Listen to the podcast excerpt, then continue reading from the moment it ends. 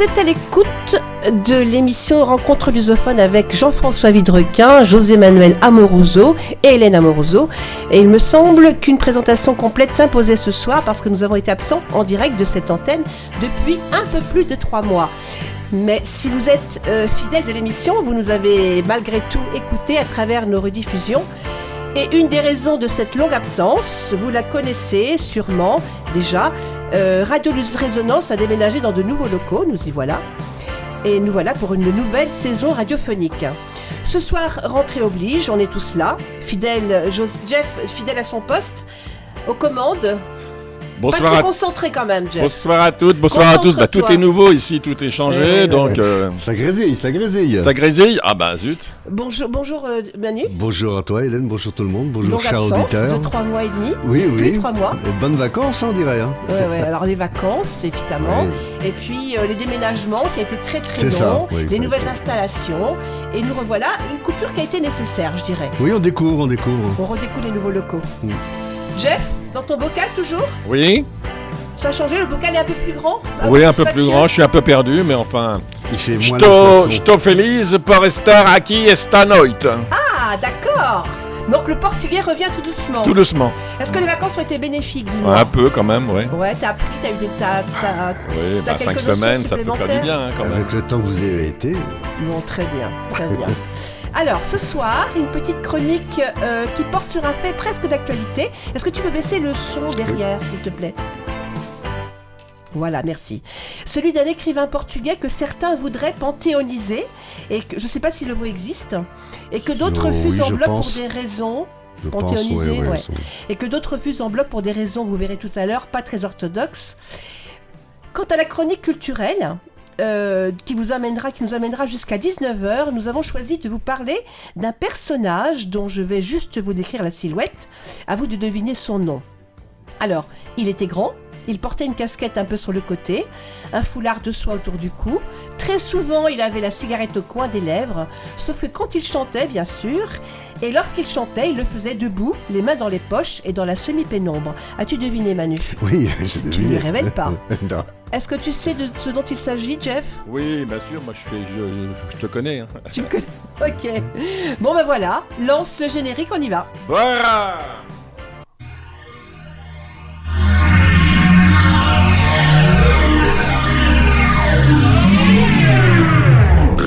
Résonance 96.9.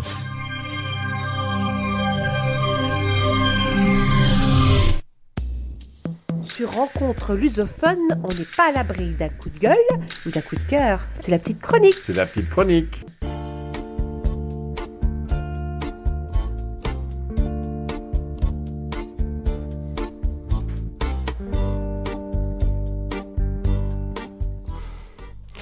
Qui n'a jamais rêvé un jour d'entrer au Panthéon pas nous bien sûr, mais évêques, navigateurs, cardinaux, écrivains, politiques, scientifiques, les plus grands de ce monde y reposent pour l'éternité. Enfin presque, puisque certains s'en sont fait exclure après que la vérité sur leurs entre guillemets mauvaises actions ait été rétablie. Ou alors parce que leur couleur de peau ne convenait pas, ou encore parce qu'un acte commis de leur vivant provoque aujourd'hui une certaine gêne. Enfin bref, pour être accueilli au Panthéon, je crois qu'il vaut mieux avoir un CV nickel. Eh bien, figurez-vous qu'en ce moment, au Portugal, une affaire de transfert de restes mortels d'un grand écrivain est en train de secouer les petites sphères intellectuelles et politiques portugaises.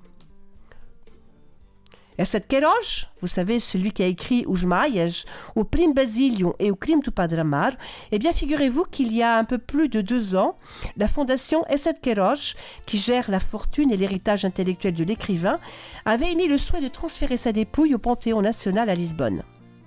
Suite à cette volonté, le 15 janvier 2021, le transfert du corps de l'écrivain a donc été débattu à l'Assemblée nationale et approuvé à l'unanimité en reconnaissance et en hommage à l'œuvre littéraire unique et décisive dans l'histoire de la littérature portugaise. C'est par ces mots publiés dans le Diário da República que la chose avait été rendue officielle il y a exactement deux ans. Sauf que, depuis, certaines personnes se sont opposées à cette décision et notamment une partie de la famille de l'écrivain qui refuse de déménager Esset Queiroz du cimetière de Baião, près de Porto, là où il repose actuellement, pour le transférer au Panthéon national.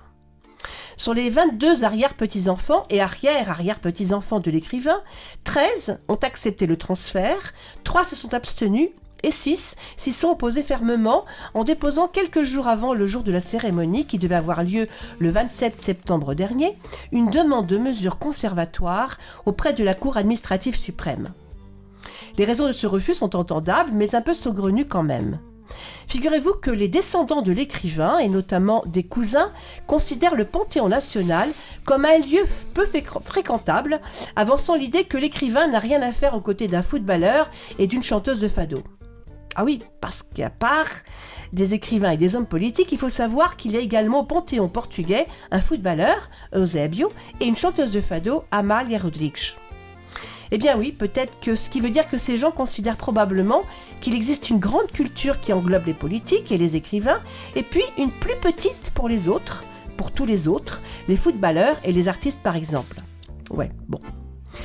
En plus, un des arrière-petits, arrière-arrière-petits-enfants pardon, de l'écrivain opposé au transfert avance quant à lui l'idée que de son vivant, Essed Queiroz a souvent dit du mal de l'État et des politiques et qu'il ne les portait pas vraiment dans son cœur. Il prétend par conséquent que dans la vie et l'œuvre de l'écrivain, il n'y avait rien qui indiquait une volonté personnelle de sa part d'aller finir un jour au Panthéon. C'est vrai qu'en tant que diplomate, Essed Keloge avait passé de longues périodes loin de son pays, portant même un regard assez critique sur la vie au Portugal. Et quand on connaît un peu son œuvre, il faut bien reconnaître que c'est un peu ce que l'on peut lire et constater dans certains de ses romans. Certains autres, tout du moins une partie des descendants opposés à l'entrée de l'écrivain au Panthéon, a même écrit au président de la République pour proposer qu'au lieu de son transfert, seule une pierre tombale soit placée au Panthéon, permettant ainsi que ses restes mortels restent au cimetière où ils reposent. Alors maintenant, ira-t-il ou n'ira-t-il pas au Panthéon? L'avenir nous le dira. En tout cas, ce qui est sûr, c'est que l'affaire est actuellement entre les mains du tribunal administratif. Je ne sais pas pourquoi, mais je suis presque persuadée que si une décision n'a ce jour toujours pas été prise par le tribunal administratif, il est fort à penser que le transfert de la dépouille n'aura jamais lieu. En tout cas, c'est une affaire à suivre. Et pour clore cette chronique, je vous propose une chanson qui n'a aucun rapport, mais alors vraiment aucun, vraiment aucun rapport avec Asset Keloge ou son époque. C'est une chanson coup de cœur il s'agit de la chanson d'Hélène, chargée par Misia et Iggy Pop, hein, oui, Iggy Pop, qui dans cette version remplace la voix tout aussi grave de Michel Piccoli. Et pour les connaisseurs, les, ou plutôt les non-connaisseurs, je vous rappelle que cette chanson est extraite du film Les choses de la vie de Claude Sauté. La musique est de Philippe Sard et les paroles de Jean-Louis Dabadi, ce que me confirmera sûrement le spécialiste des musiques de film, n'est-ce pas, Jeff? Exact. Alors on y va, la chanson d'Hélène.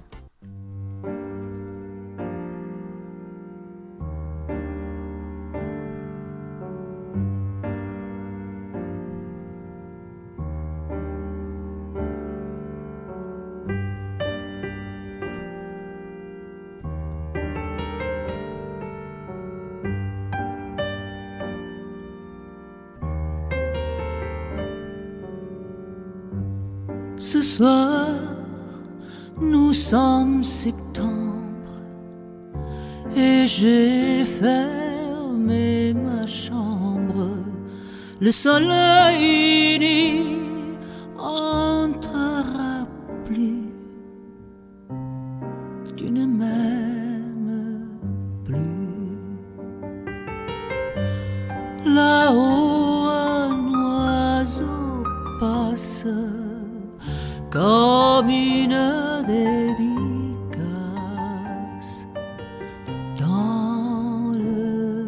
ciel. Je t'aimais tant, Hélène. Il faut se quitter. Les avions partiront sans nous. Je sais plus t'aimer, Hélène.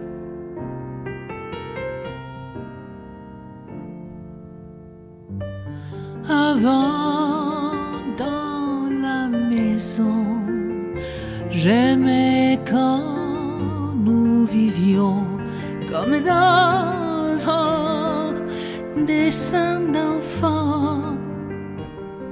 Tu ne m'aimes plus.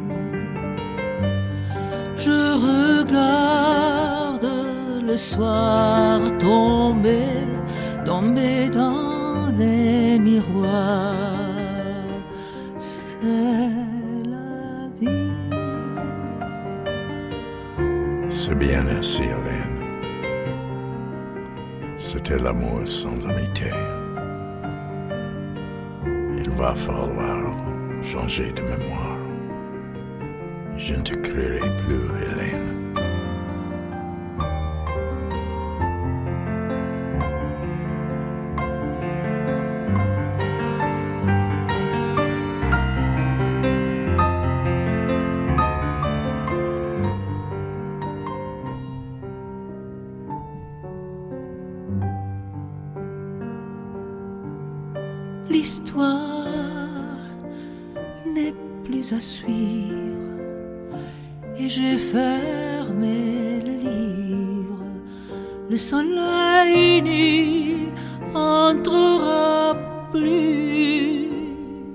Ne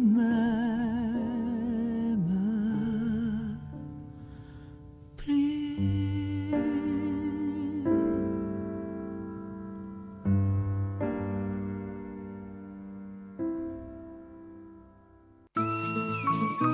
C'est l'heure de la chronique culturelle. de rencontres lusophones.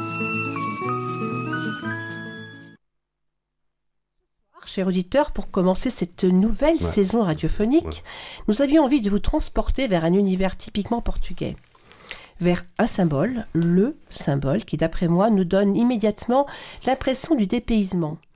Un symbole reconnu du Portugal parce que même s'il est devenu un chant universel, il représente encore parfaitement une partie de l'identité portugaise.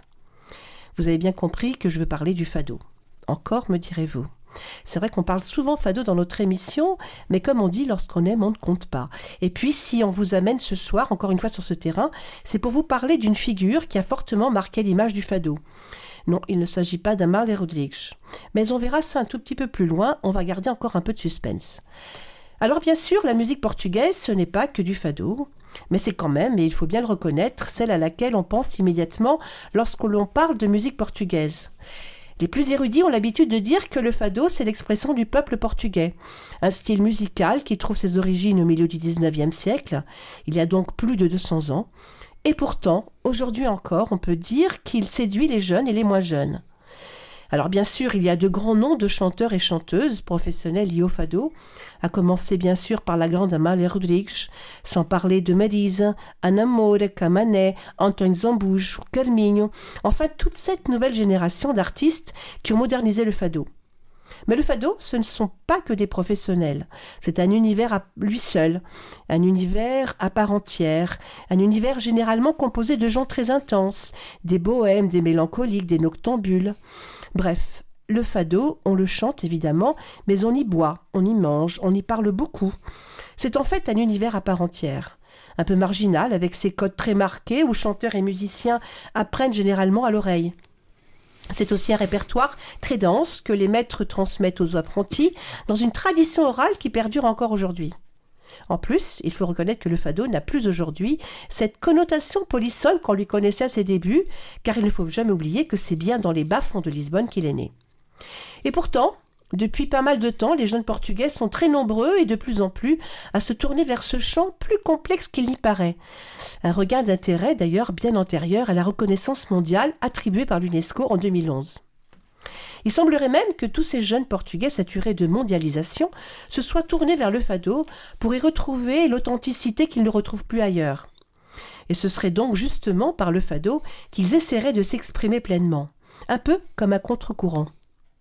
Et puis le fado, que l'on a souvent et trop, trop rapidement tendance à réduire à l'expression de la mélancolie et de la douleur, est en réalité une véritable carte identi- d'identité pour les Portugais.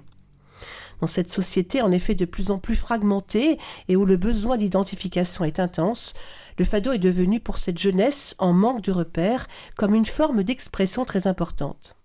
Et pourquoi, me direz-vous? Eh bien parce que, de par ses symboles et l'appartenance de groupe qu'il permet, le fado joue véritablement un rôle d'identificateur. C'est d'ailleurs ce que disent ces interprètes qui disent y trouver l'affirmation de soi et la reconnaissance de ses pairs.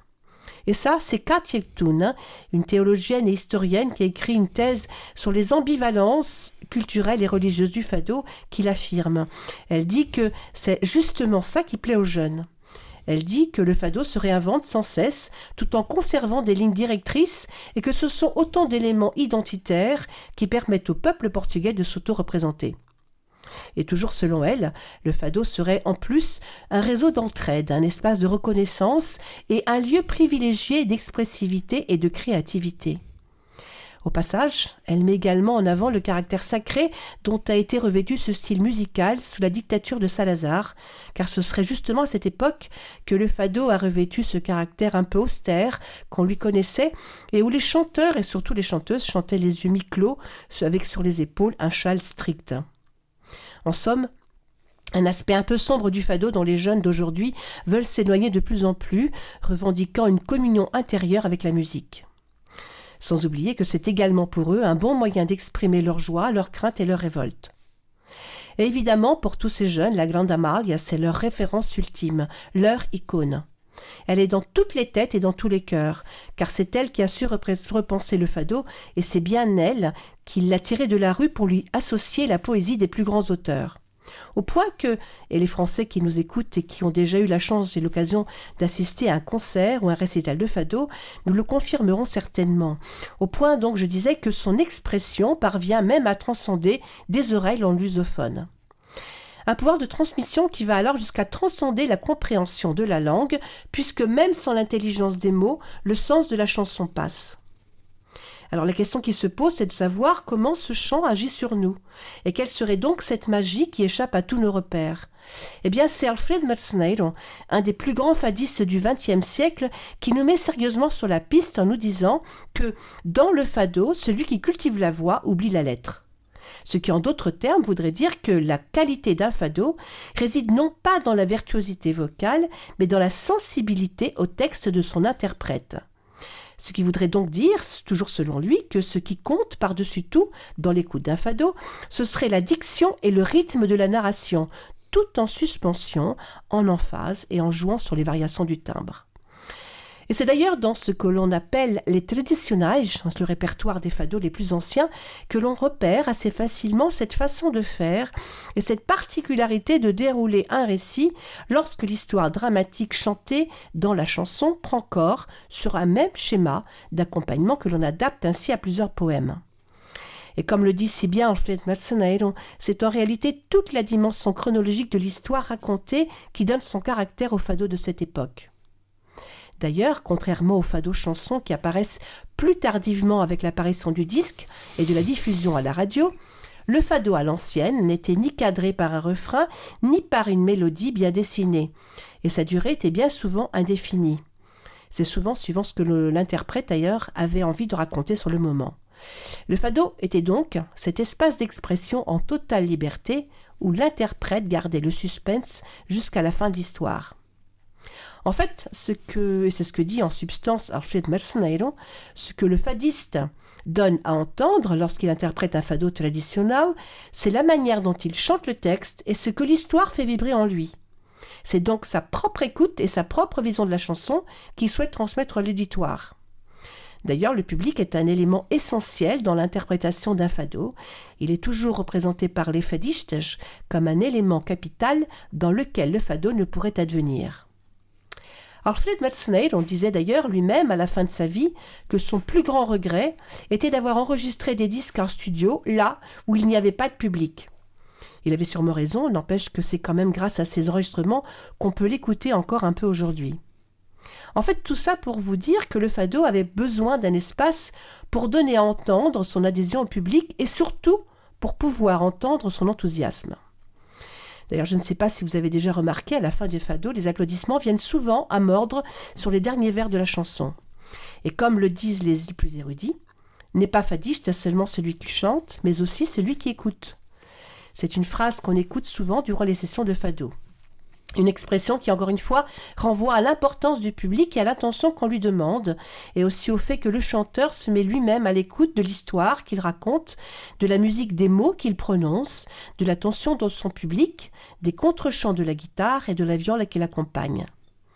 Dans ce cas, on peut dire que le fado est un art collectif.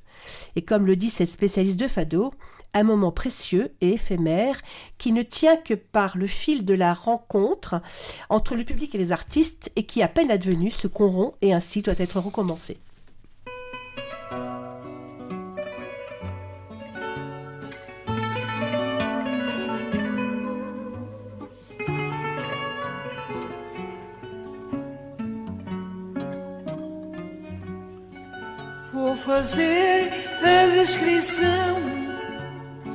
Num café de camareiras, num bairro da moraria. Lembrar tempos que lá vão, de fidalgos, de rameiras e cenas de valentia. Lembrar tempos que lá vão, fidalgos, de rameiras e cenas de valentia. Os rufias são atores no teatro de ralé, por isso ninguém se ilude. Nós somos espectadores teatro é o café do cantinho da saúde. Nós somos espectadores e o teatro é o café do cantinho da saúde. E é bom que ninguém se afoite, vão se dar cenas canalhas nestes atos de má fé. Deram dez horas da noite, entrou a rusga as navalhas pelas portas do café. Deram dez horas da noite, entrou a rusga as navalhas pelas portas do café.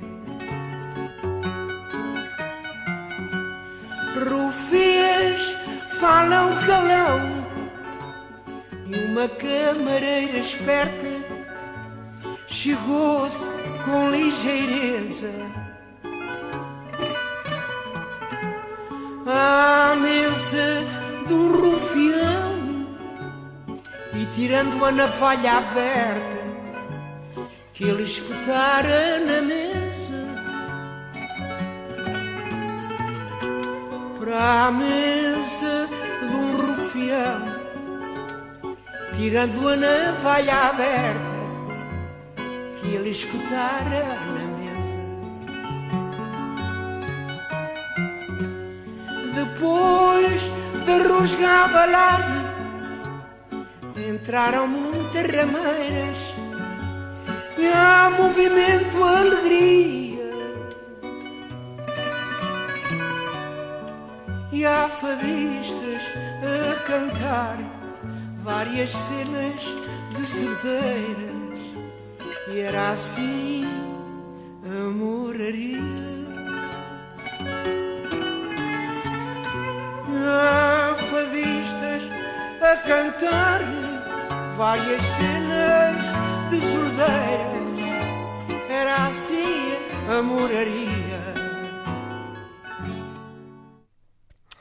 Le chanteur à la voix rauque et un peu frêle que nous venons d'écouter s'appelle Alfred Merceneiro.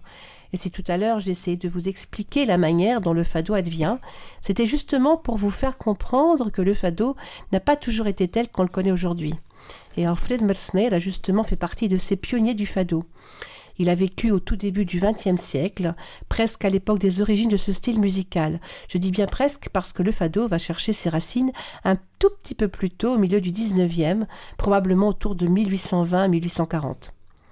Mersnell représente donc l'archétype de ce qu'était le fado du XXe siècle, juste avant qu'Amalia Rodrigues ne le dénationalise et le façonne à sa mesure, en y coulant toutes sortes d'influences et des textes d'auteurs. On peut dire que Mersner est le plus illustre représentant de ce que l'on appelle ou fado castiço, en français le fado authentique, que l'on appelle également le fado traditionnel. Avec Mersner et toute son époque, c'est en réalité tout un registre de fado quasi inexistant, tant en disque qu'en enregistrement, parce que cette génération de fadistes se produisait essentiellement dans des maisons de fado, ce qui a d'ailleurs été le cas d'Alfred Mercenairo, qui disait ne pas trop aimer les studios d'enregistrement parce qu'il trouvait que le disque industrialisait le fado. Et encore une fois, c'est pour ça qu'aujourd'hui, on a si peu de disques de cette génération. Alfred Metzner était donc à la fois un compositeur extraordinaire, puisque toutes ses compositions sont devenues des classiques du fado, repris par des générations qui ont suivi, et à la fois un admirable chanteur à la voix étonnante. Une voix qui ressemble presque à un pleur, comme vous avez pu le constater tout à l'heure. Sa seule faiblesse, selon ses collègues de l'époque, était la piètre qualité de ses textes, et ce n'est pas moi qui le dis. D'ailleurs, une de ceux et celle qui en disait du bien, car elle le vénérait beaucoup, c'était Amalia. Et pourtant, Dieu sait si elle a chanté beaucoup de ses musiques, mais toujours, toujours sur d'autres textes et d'autres poèmes. Il y a par exemple cette célèbre chanson au Pagen, composée par Mersney sur des paroles de Fernand Telsch. Eh bien, Amal, elle a reprise, mais sur des paroles qu'elle a écrites elle-même. Elle, elle s'appelle Forme de Vide. On l'écoutera tout à l'heure. Il faut donc savoir que ce fado Pagen possède une longue et curieuse histoire. La chanson est à l'origine issue d'un poème de Karl Schkonde qui parle de la Lisbonne bohème et de ses quartiers traditionnels où on a l'habitude de chanter le fado.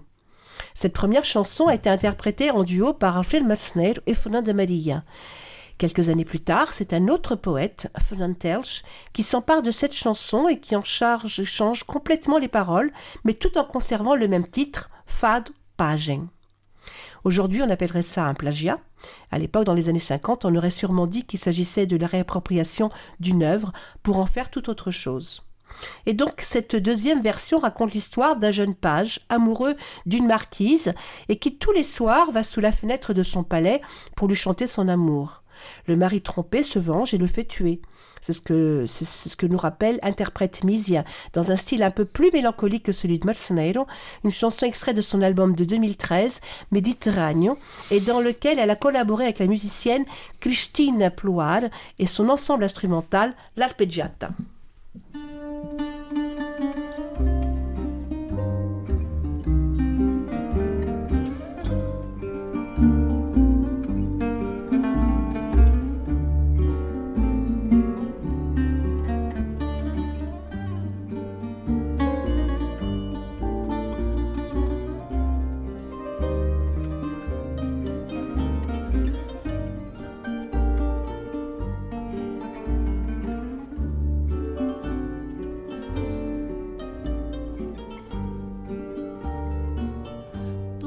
noites um pajem com voz linda e maviosa e a render homenagem à marquesinha formosa. Mas numa noite de agoiro o marquês fério e brutal naquela garganta mandou cravar um punhal. E a marquesa delirante de noite em seu varandim pobre louca alucinante chorando cantava assim. Oh minha paixão querida meu amor meu pajem belo Foge sempre a minha vida, foge sempre a minha vida deste maldito castelo.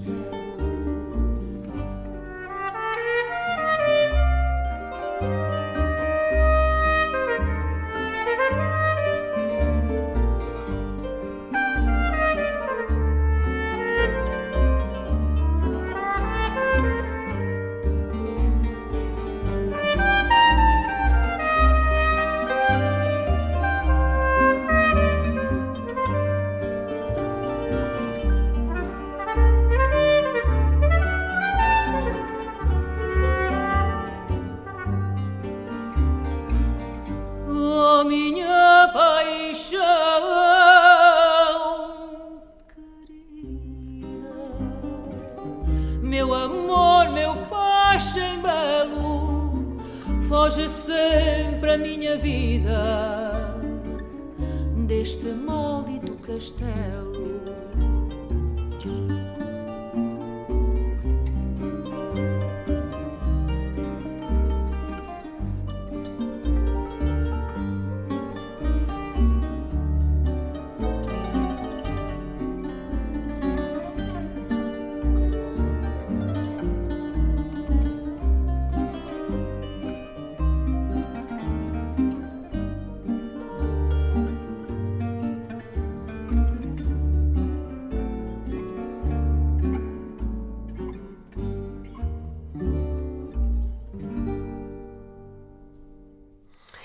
Alfred Rodrigue Duarte, connu durant toute sa vie sous le nom d'Alfred Merceneiro, puisqu'il portait le nom de son ancien métier, celui de menuisier, était donc un chanteur de fado traditionnel. Il est né à Lisbonne en 1891. En 1905, alors qu'il n'a que 13 ans, il perd son père et étant l'aîné de la fratrie, il se voit contraint d'arrêter l'école pour travailler et pouvoir ainsi subvenir aux besoins de la famille. Il trouve alors du travail dans une imprimerie et devient apprenti relieur. Un jour, dans la rue, il assiste à ce que l'on appelle Umasgad, un spectacle de rue où trois ou quatre chanteurs racontent des histoires et des satires sur un air de fado.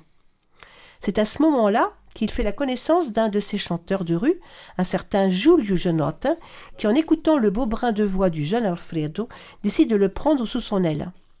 Il le fait donc embaucher dans une menuiserie en tant qu'apprenti menuisier.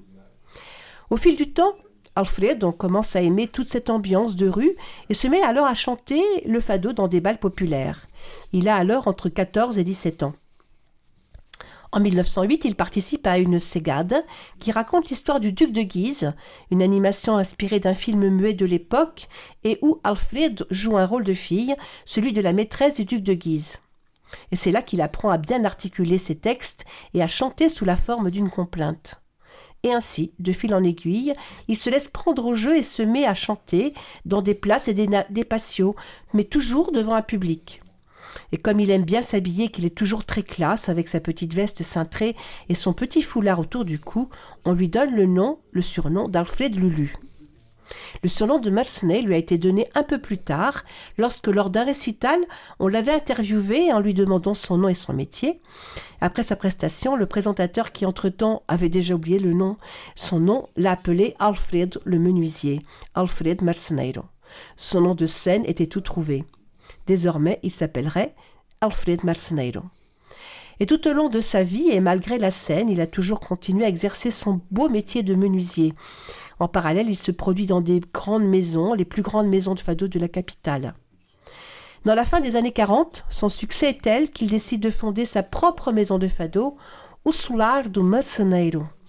Mais comme il a la bougeotte et qu'il a du mal à s'exhiber tous les soirs au même endroit, il continue de se produire un peu partout. Et bizarrement, malgré son succès, il fait le choix de toujours rester au Portugal, et il paraît même qu'il aurait rarement quitté Lisbonne. Malheureusement, de toutes ces prestations, il ne reste aujourd'hui pas grand-chose, puisqu'il ne concevait pas euh, de chanter sans public. Il refusait souvent de chanter dans des studios d'enregistrement pour produire des disques. Malgré tout, il a quand même réussi à produire quelques rares disques, le premier datant de 1930.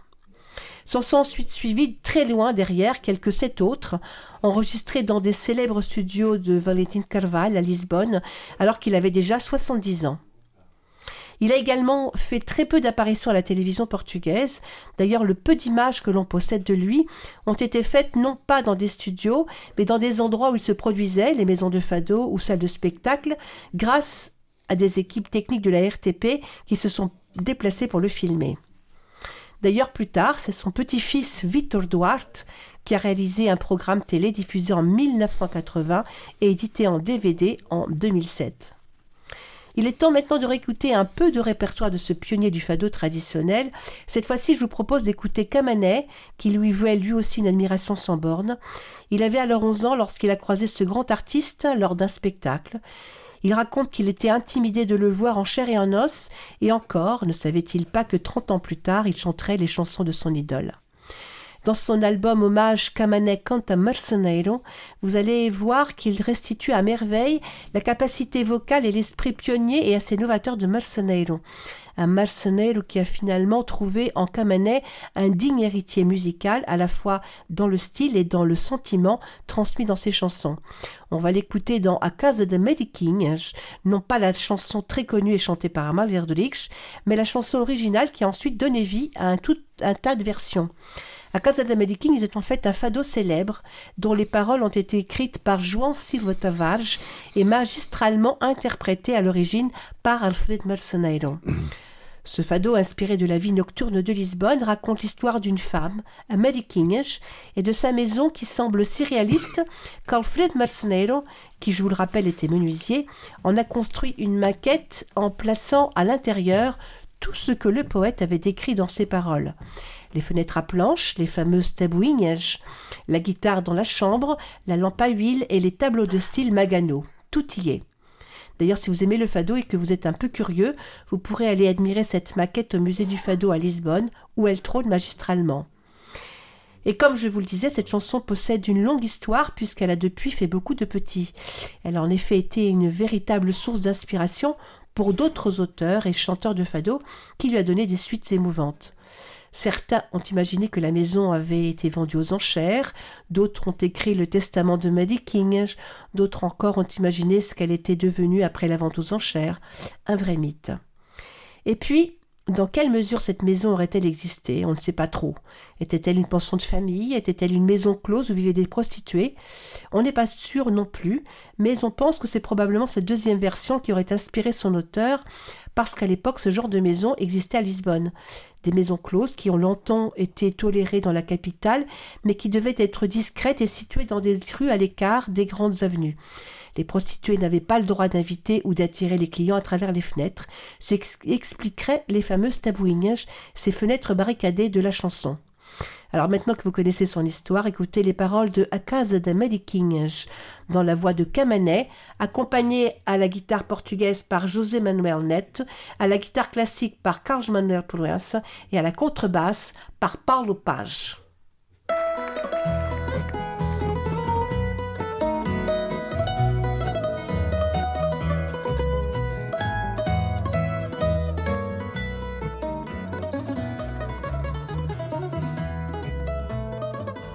Numa rua bizarra, na casa da Mariquinhas, tem na sala uma guitarra, janelas com tabuinhas. Tem na sala uma guitarra, janelas com tabuinhas. Vive com muitas amigas, aquela de quem vos falo. E não há maior regalo que a vida de raparigas. É doida pelas cantigas, como no campo, a cigarra se canta ao fado, a guitarra, de comovida até chora. Na casa alegre onde mora, é numa rua bizarra na casa alegre onde mora, é numa rua bizarra. Para se tornar notada, usa coisas esquisitas, muitas rendas, muitas fitas, lenços de cor variada, pretendida e desejada altiva como as rainhas ridas muitas coitadinhas que a censuram rudemente por verem cheia de gente a casa da Mariquinhas por verem cheia de gente a casa da Mariquinhas é de aparência singela mas muito mal mobilada. No fundo não vale nada o tudo da casa dela. No fundo não vale nada o tudo da casa dela. No vão de cada janela sobre coluna uma jarra com chachita com barra quadros de gosto magano e em vez de ter um piano tem na sala uma guitarra. E em vez de ter um piano tem na sala uma guitarra. Para guardar o parque espólio um cofre forte comprou e como gás acabou petróleo limpa as mobílias com óleo de amêndoa doce e mesquinhas pasmam de fruto as vizinhas para ver o que lá se passa mas ela tem por pirraça janelas com tabuinhas. Mas ela tem por pirraça janelas com tabuinhas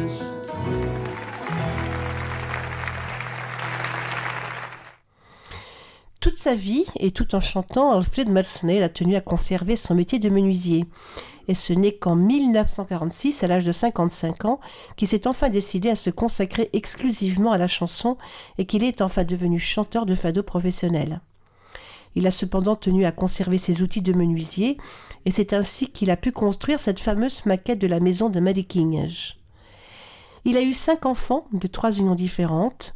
En 63, il a 72 ans et décide de prendre sa retraite. Il organise alors un spectacle d'adieu au théâtre Saint-Louis à Lisbonne, un grand spectacle qu'il appellera A Madrugada do Fado, l'aube du fado.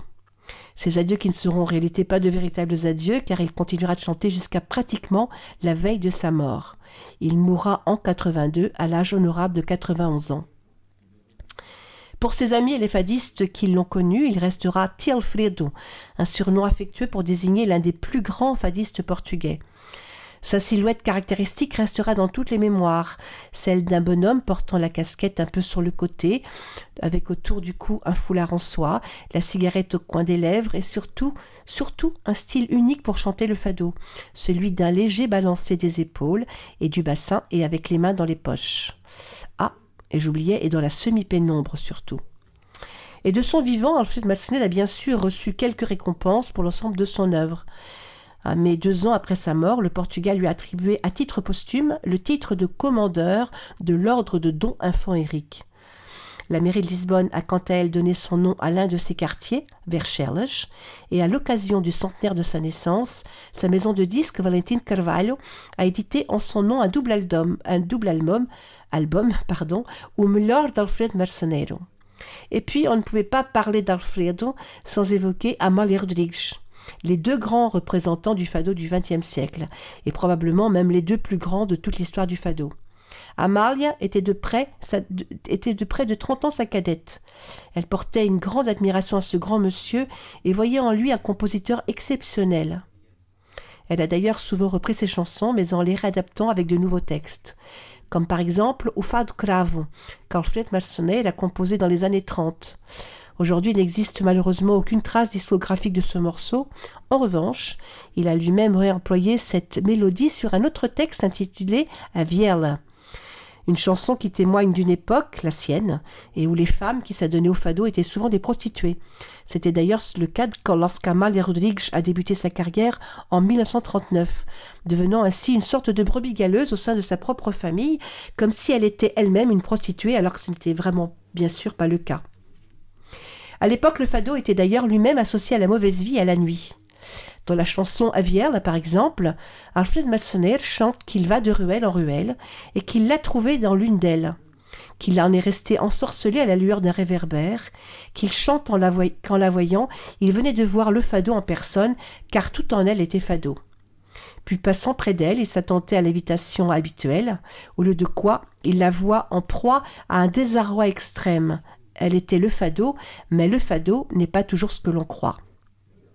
Cette chanson à Vierle, Amal, elle aimait tout particulièrement. Elle l'a néanmoins transformée en conservant la mélodie et en y adaptant un poème d'Armando Vieira Pinto. La chanson est ainsi devenue Maldição. Une transformation qui a d'ailleurs complètement changé l'univers musical et poétique de la chanson d'origine. Un style de chanson qui devient, vous allez voir, presque déclamatoire et qui nous montre à quel point le cadre auquel Amarle le destinait n'était plus celui des maisons de fado, mais celui de l'ampleur d'un théâtre.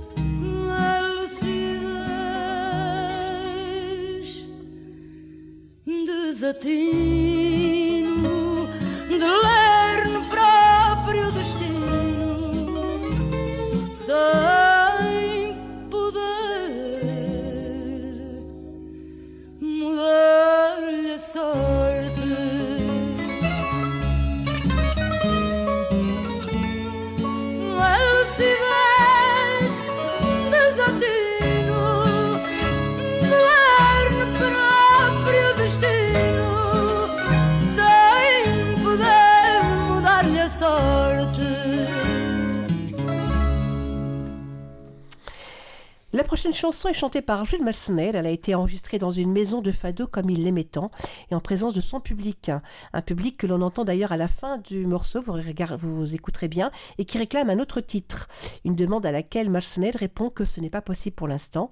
Cette chanson a curieusement un double titre. Elle s'appelle Cabelo Branco ou Mais uma noite de fado. C'est comme on veut.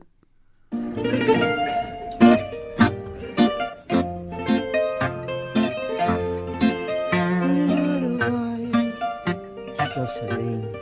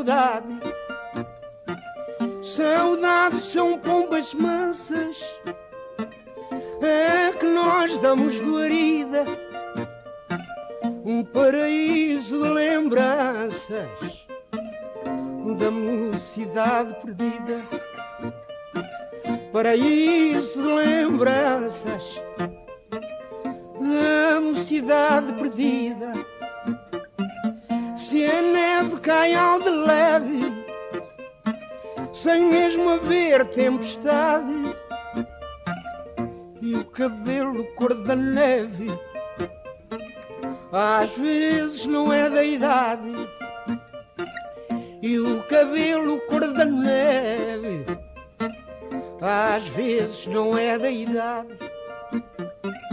Pior que o tempo em nos pôr a cabeça encanecida. Pior que o tempo em nos pôr. A cabeça encanecida são as loucuras de amor, são os desgostos da vida, são as loucuras de amor. São os desgostos da vida. Para o passado não olhes, quando chegares a velhinho,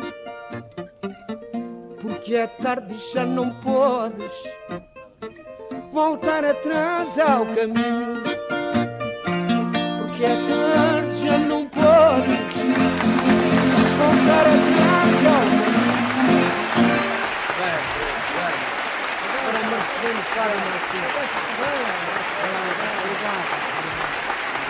Outra, outra, outra. Quase margarida que eu faço comigo. Obrigado, Obrigado. Obrigado. Obrigado. Não se esqueça de mim. Salpicadinho. Não pode ser agora. Só depois.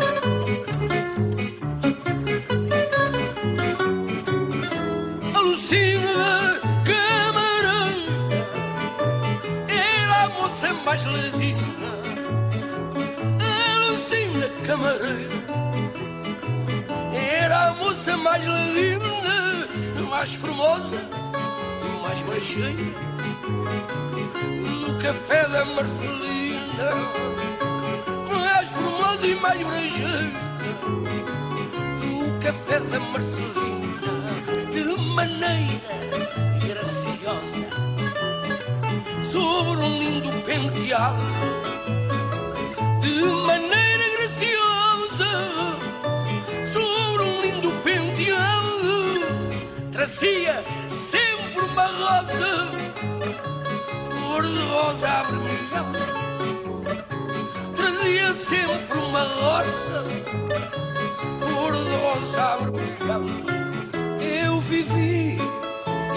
enfeitiçado por aquela feiticeira carosamente ligeira servia de mesa em mesa tinha feições de princesa a Lucinda camareira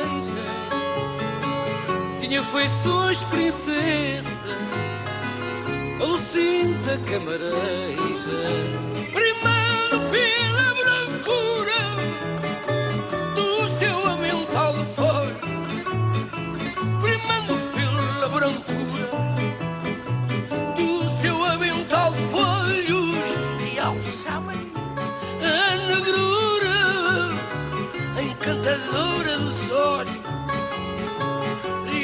e alçava-lhe a negrura encantadora dos olhos nem desgostos, nem abrolhos.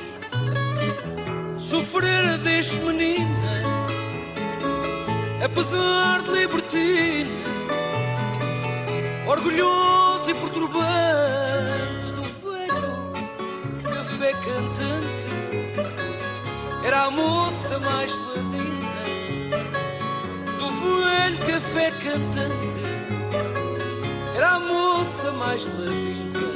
os marialas entre boias vinham da baixa num salto. Os marialas entre boias vinham da baixa num salto. Vira a mais linda das joias ao café do bairro alto. Vira a mais linda das joias ao café do bairro alto. a camareira que exalto de tão singular maneira. On arrive au terme de notre heure d'antenne. On est en train d'écouter en duo le fils et le petit-fils d'Alfred Massanero. Alfred Duarte Jr. pour le fils et Victor Duarte pour le petit-fils. mais formosa, mais brejeira. Para mim era a mulher mais formosa, mais brejeira. Numa noite de fintão Em que certo cantador Numa noite de fintão Em que certo cantador Cantava ao som do piano Cantigas feitas de amor Et voilà, notre émission se termine. Je vais laisser la parole à Jeff qui va nous expliquer comment faire pour réécouter cette émission. Euh, je vous rappelle qu'on on est rediffusé demain. euh, à quelle heure, Jeff, déjà? 20h30. 20h30, de 20h30 à 21h30. Quant à moi, je vous dis à la semaine prochaine. Bon week-end à samedi. Manu? Au revoir tout le monde et à la semaine prochaine. Donc la semaine prochaine, tu nous fais une émission? C'est ça. Tu veux pas dire le thème, c'est la surprise. Non, c'est- on, on verra. D'accord, Oui, très mais très ils le bien. pendant la semaine. Très bien. Sur Ah, notre page Facebook. très Et bien. Eh oui, et oui, c'est la fin de notre émission, mais sachez que vous pouvez nous retrouver dès ce soir grâce à notre podcast sur la page de Radio Résonance et de Rencontres Lusophones. Sinon, vous pourrez aussi nous écouter ou nous réécouter demain à 20h30. D'ici là, bon week-end à tous. À tes mâches. Un maximum de musique, un maximum de son. 96.9. C'est Radio Résonance.